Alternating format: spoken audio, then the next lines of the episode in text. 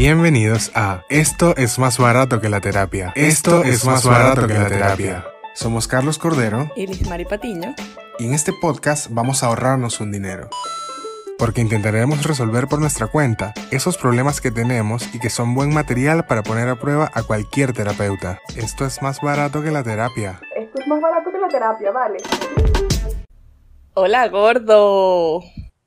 Hola, mi amor. ¿Cómo estamos?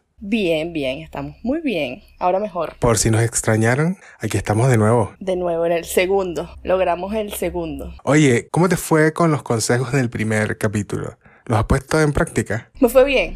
Sí, me fue bien. La verdad es que sí los he puesto en práctica. Al igual que este episodio, lo estoy logrando. No he llegado, pero lo estoy logrando. ok. Me encanta. Pero a mí sí me sirvieron. Mm, No todos, pero a- Claro, poco a poco. pues. claro, claro, sí. Eh, mira, yo, yo tengo amigos que lo escucharon y mm, por su cuenta no, no, no comentaron en ningún lugar ni nada, pero sí me dijeron que se sintieron muy identificados y que al parecer acertamos con algunas palabras. No hay, no hay pruebas, pero tampoco hay dudas, como dicen. Muchas gracias a esos amigos que nos hicieron esos comentarios. Por privado y no por los comentarios de redes sociales. Claro, agradeceríamos que dejaran ahí constancia para que no, para que nadie dude de, de esto. Nadie duda de nuestras palabras. Claro, claro. Como siempre, les recordamos que nosotros recomendamos ampliamente la terapia con un profesional, aunque esto lo vamos a hacer nosotros por nuestra cuenta, eh, me refiero al intento de autoterapia entre paréntesis, pero si ustedes creen que es necesario ir con un profesional, vayan. Este podcast no está orientado por profesionales, nada de eso que suena muy costoso. Ahora, ¿creemos que necesitamos terapia? Por supuesto que sí. Necesitamos mucha terapia. Lo que pasa es que nos negamos a gastar ese dinero. O ni siquiera es que nos negamos, es que no tenemos el presupuesto para gastarnos ese dinero. Otra cosa que puede estar pasando es que no hemos llegado al nivel de madurez que le da la importancia a la salud mental que se merece. Aunque ya sea hora de llegar a ese nivel de madurez. Sí, yo creo que los 30 son una buena edad para llegar a ese nivel. Este es nuestro segundo episodio, gordo. Y la verdad es que nos encanta hacerlo, ¿correcto? Nos encanta, claro que sí. Y esta vez, en este encuentro, este segundo encuentro, vamos a hablar de el apego a lo material. El apego a lo material. Eso es algo tuyo, ¿no? Mira, yo tengo apego no necesariamente por lo material.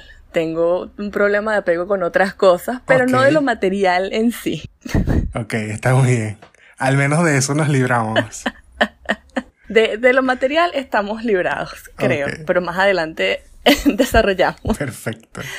Vamos a comenzar explicando que este apego por las cosas materiales comienza desde muy temprano en nuestra vida.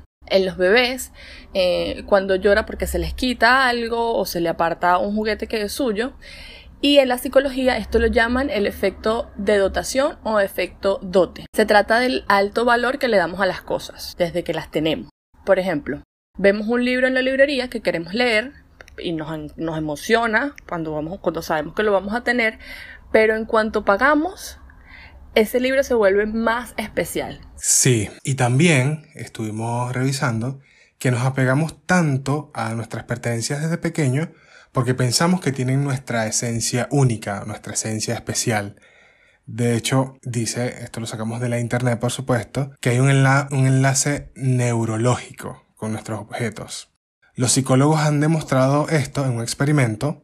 Utilizaron una ilusión para convencer a unos niños de 3 años que construyeron una máquina copiadora o duplicadora de objetos. Esto sería muy útil, la verdad. Sí. Pero esto fue solo un experimento. Le hicieron creer esto a los niños que duplicaron un juguete, su juguete favorito. Y luego quisieron entregarle una copia exacta a estos niños de, o lo que parecía ser una copia exacta de este juguete, y la mayoría de los niños prefirió siempre el original. De hecho, lloraban y se atemorizaban o se aterraban con la idea de llevarse a casa una copia, o sea, algo que no era realmente suyo. Y nuestro apego por las cosas materiales no es algo que dejamos atrás cuando crecemos, o sea, no es algo que se queda allí en ese momento de, de nuestra vida. Claro, sí. Eso avanza, mi amor, eso crece. Lamentablemente. Claro, cuando va creciendo como nosotros, con nuestra madurez, es algo más elaborado. Por ejemplo, cuando consideramos esos objetos que han pertenecido a personas famosas eh, y creemos que de alguna manera mantiene la esencia de- del famoso por haber sido de ellos, pues ahí estamos aflorando un poco este apego a lo material o este efecto de dote o de dotación. Como en tu caso, Negra, que ya nos has comentado que tenías un póster firmado por Servando y Florentino, que son unos cantantes de, de salsa o de, o de música en Venezuela. No te metas con mi póster firmado por, por Servando y Florentino que tenía en el copete de mi cama. Claro, claro. Y por razones muy similares, somos reacios a separarnos de herencias familiares. Me refiero a estas herencias que son objetos, porque Del dinero nadie se quiere separar. no, mi amor, Ojalá estemos en primero en esa línea de sucesión. no me pasa, no me está pasando. Continuemos. No queremos ahondar en eso, vamos a retomar el tema.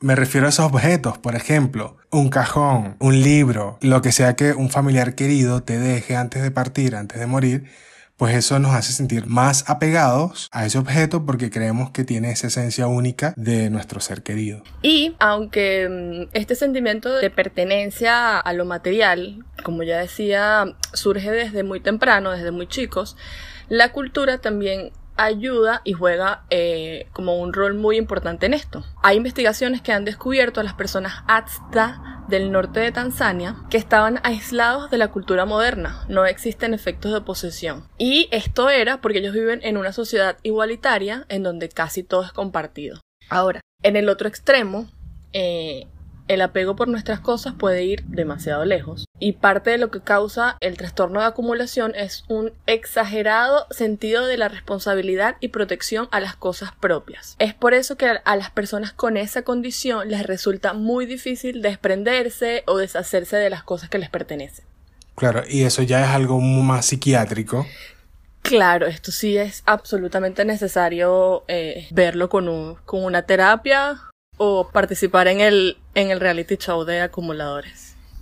Bueno, yo no diría que eso funcionara tanto, pero bueno, es una recomendación también. Actualmente, la tecnología nos ha facilitado adquirir copias electrónicas de libros, eh, de música, de películas. Entonces, esto le quita el aspecto físico eh, de la posesión.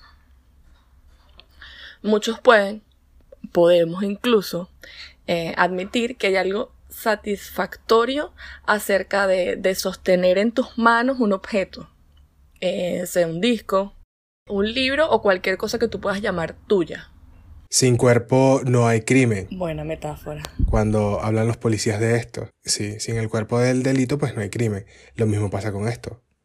Ahora vamos a hablar de nosotros, porque de esto se trata. Hablemos de nosotros que llegó esta parte. Llegó este momento donde nos desatamos y afloramos nuestros sentimientos. Comienzo yo. Y la verdad es que es muy fácil. Yo creo que no tengo apego a lo material. Es lo que yo siento. Quizás alguien que me ve desde afuera puede decir que sí, pero yo creo que no. Excepto por mi teléfono, la verdad.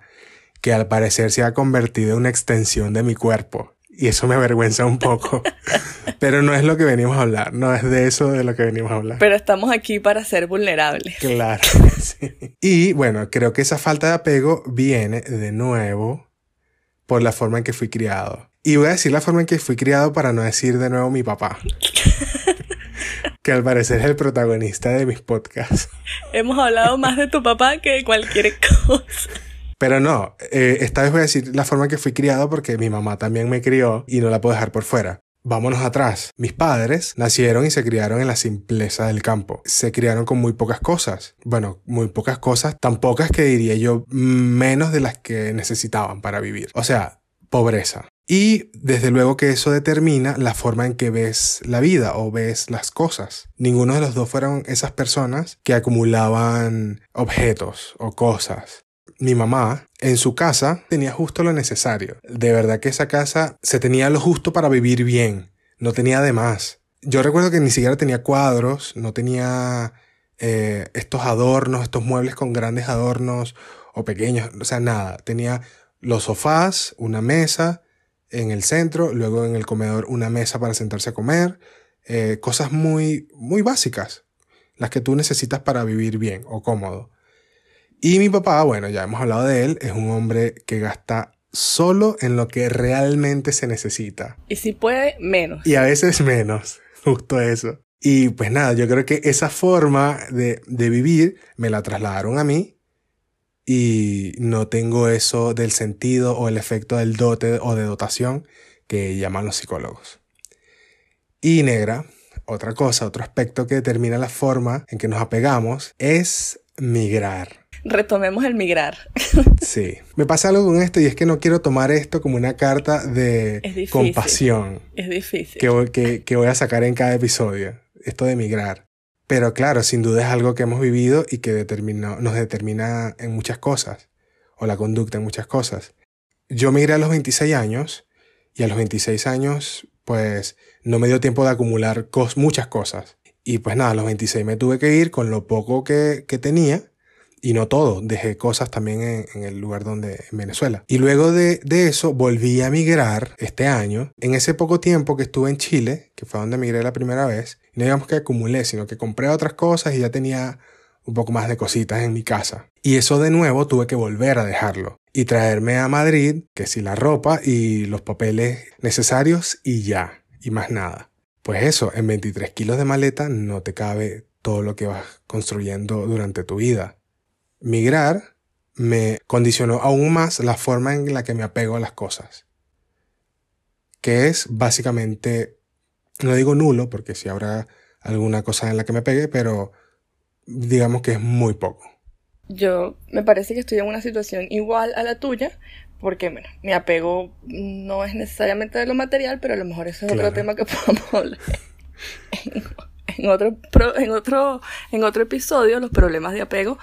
Pero como este es de los material, yo creo que no tengo no tengo apego a lo material porque nunca he tenido, como tú lo dices, por el migrar no, no hemos logrado acumular muchas cosas.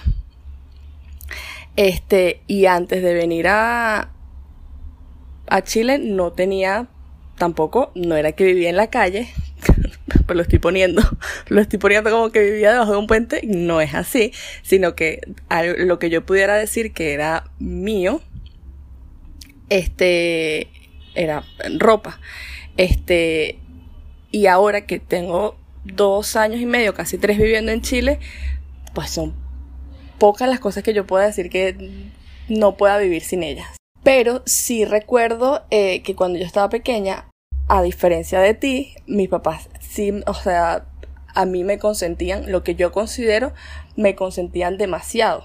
Por lo que yo recuerdo, yo tenía más juguetes de los que necesitaba. Y esto yo no estoy diciendo que esté mal. Yo te puedo interrumpir un momento para contarte algo de los juguetes. Claro, sí. Yo creo que esto ya lo he contado, pero lo voy a volver a contar. Es que aquí no lo he contado, pero es un, es un buen cuento. Tú sabes que eh, mi papá, ya, había, ya hablé de él y cómo, cómo él actúa con el dinero. Por esto, y por esto es que tu papá es el protagonista de todos nuestros podcasts. Claro.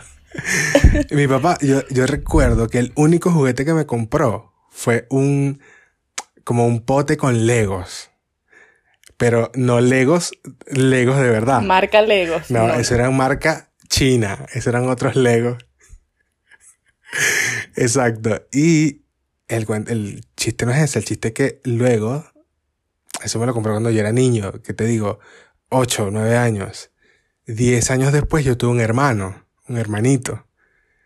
Y él me preguntó, oye, esos legos que yo te compré hace un tiempo, ¿dónde están? Para que se los deje a Ángel y que juegue con eso. Hace un tiempo como si fue hace en estos días. Que te digo, 10 años o 15 después que me los compró. Mi papá es muy particular. y es que, claro, yo tomaría el ejemplo de tu papá. no sé si tanto, pero no tomaría el ejemplo de mi papá. Yo sí llego a tener hijos que no lo veo, pero los niños no necesitan tantos juguetes. Los niños se distraen con. Claro. Con los envases de plástico de la cocina. Es correcto, es cierto. Según lo que yo... No, no, sí, claro que sí. Según lo que yo creo, no sé si está correcto. Ya después de adulta los juguetes ya no me interesaban, por supuesto. Bueno, o no esos precisamente. No esos juguetes. Eh, uno sabe qué juguetes le gustan de adulto. Ya, ya llegamos a este punto. Después de adulta, aparte, como ya lo dije, eh, no, no había muchas cosas que me había eh, comprado yo. O sea, como que cosas que no me habían comprado mis papás. Eh, o que estaban en la casa, como las camas y los gabinetes. no había muchas cosas que yo dijera que eran mías. Pero siempre, siempre lo necesario. Ya sabemos la situación en Venezuela. No vamos a. Ahí sí no tenemos tiempo para abordar todo esto. Y entonces como tú lo dices, el tema de emigrar, uno le cabe cierta cantidad de kilos en una maleta y bueno, el no tener tantas cosas me facilitó el viaje en autobús hasta Chile. Aunque ya después, en muy pocos meses, yo no sé qué pasó, que esa ropa y esas pocas pertenencias se multiplicaron. Claro, el consumismo, mi amor. El consumismo. Pero, haciendo una excepción, me parece que mi colchón es absolutamente necesaria. Tanto, tanto que si tú me pones a elegir entre mi colchón y el teléfono, yo creo, creo que estoy en la edad en la que voy a, decidirme por el colchón porque es un buen colchón el que me permite descansar mis ocho horas las ocho horas que uno necesita para descansar. Me encanta, me fascina que alguien en este podcast haya madurado. Porque yo es que, mira, yo sin el teléfono no puedo estar, o sea, no puedo respirar. Y, em, pero ese es otro tema que también lo vamos a hablar más adelante, esto de, de la adicción al teléfono. Bueno, y por otro lado, qué bueno que tampoco tenemos ese apego a lo material que suele llenar nuestras casas de papeles, de recuerditos, de souvenirs y de cosas completamente innecesarias. Pero para los que sí tengan este problema, ahí les vamos a dar unos consejos sacado desde lo más profundo. No, no quiero engañar a nadie. Unos consejos que están en internet. Usted pone cómo sacar mis cosas de la casa y hay unos tips. Los primeros dos enlaces de la búsqueda de Google. Claro que sí. Ahí van. Consejos sacados de internet porque no estamos ocultados para aconsejar a nadie.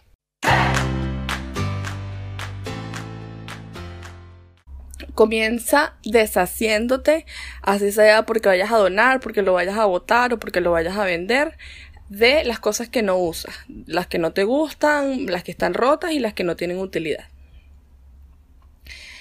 Ubica eh, los objetos a los que te estés aferrando, eh, esos que sientes que si los pierdes la vas a pasar muy mal, y valora del 0 al 10 qué importancia tienen y piensa que tarde o temprano igual van a desaparecer. Disfruta del uso que le das al objeto y no de la posesión al objeto.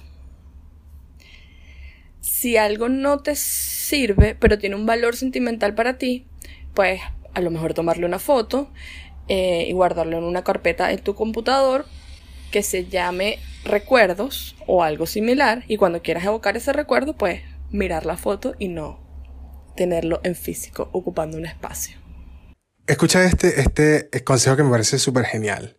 Ponte alguna norma estricta para comprar cosas nuevas. Yo aplico esa. Por ejemplo, si entra algo nuevo, tienen que salir dos. De esta manera se pone freno al consumo impulsivo y la tendencia de acumular. Me encanta. Sí, me encanta. Es necesaria. A la hora de adquirir algo nuevo, párate a pensar del 0 al 10 cuánto lo necesitas.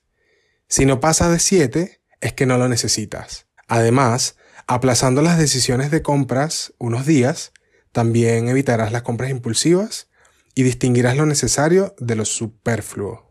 Y por último, eh, con lo que tiene que ver con estos consejos, cuando ordenes, te puedes preguntar, ¿realmente lo necesito? ¿Qué sentido tiene que guarde esto? ¿Significa algo para mí? ¿Tenerlo cerca me deja avanzar? Esto me parece realmente estúpido, la verdad. Y me perdona la persona que escribió este consejo. Porque nadie se pregunta eso cuando ordena. Yo no ordeno. Así que. Vamos, esto, esto me parece un poco exagerado también. Es mucho trabajo. Si uno tiene que pensar en esto cada vez que vaya a ordenar. Claro. Esa- ¿Te imaginas con cada calcetín que vayas a guardar preguntarte todo esto? No, te toma mucho tiempo. Hagan los otros anteriores y esto obvíenlo. y bueno, negra. Esto, este fue el episodio de hoy. Estos son los consejos que, que pudimos extraer de la internet. Gracias por acompañarme esta vez o, o dejarme acompañarte, ya no lo sé. Esto es una sinergia entre los dos. Por acompañarnos mutuamente. Y gracias por oírnos en Spotify o YouTube o eBooks o Apple Podcast. La verdad es que estamos en muchas plataformas. Ahora, si te ha gustado este podcast, este episodio, compártelo y síguenos en nuestras redes sociales arroba más barato podcast. Puedes ir por un café con el dinero que te ahorramos con el tema de hoy. O también puedes seguir ahorrando para que vayas a una terapia real. Esto es más barato que la terapia. Esto es más barato que la terapia, vale.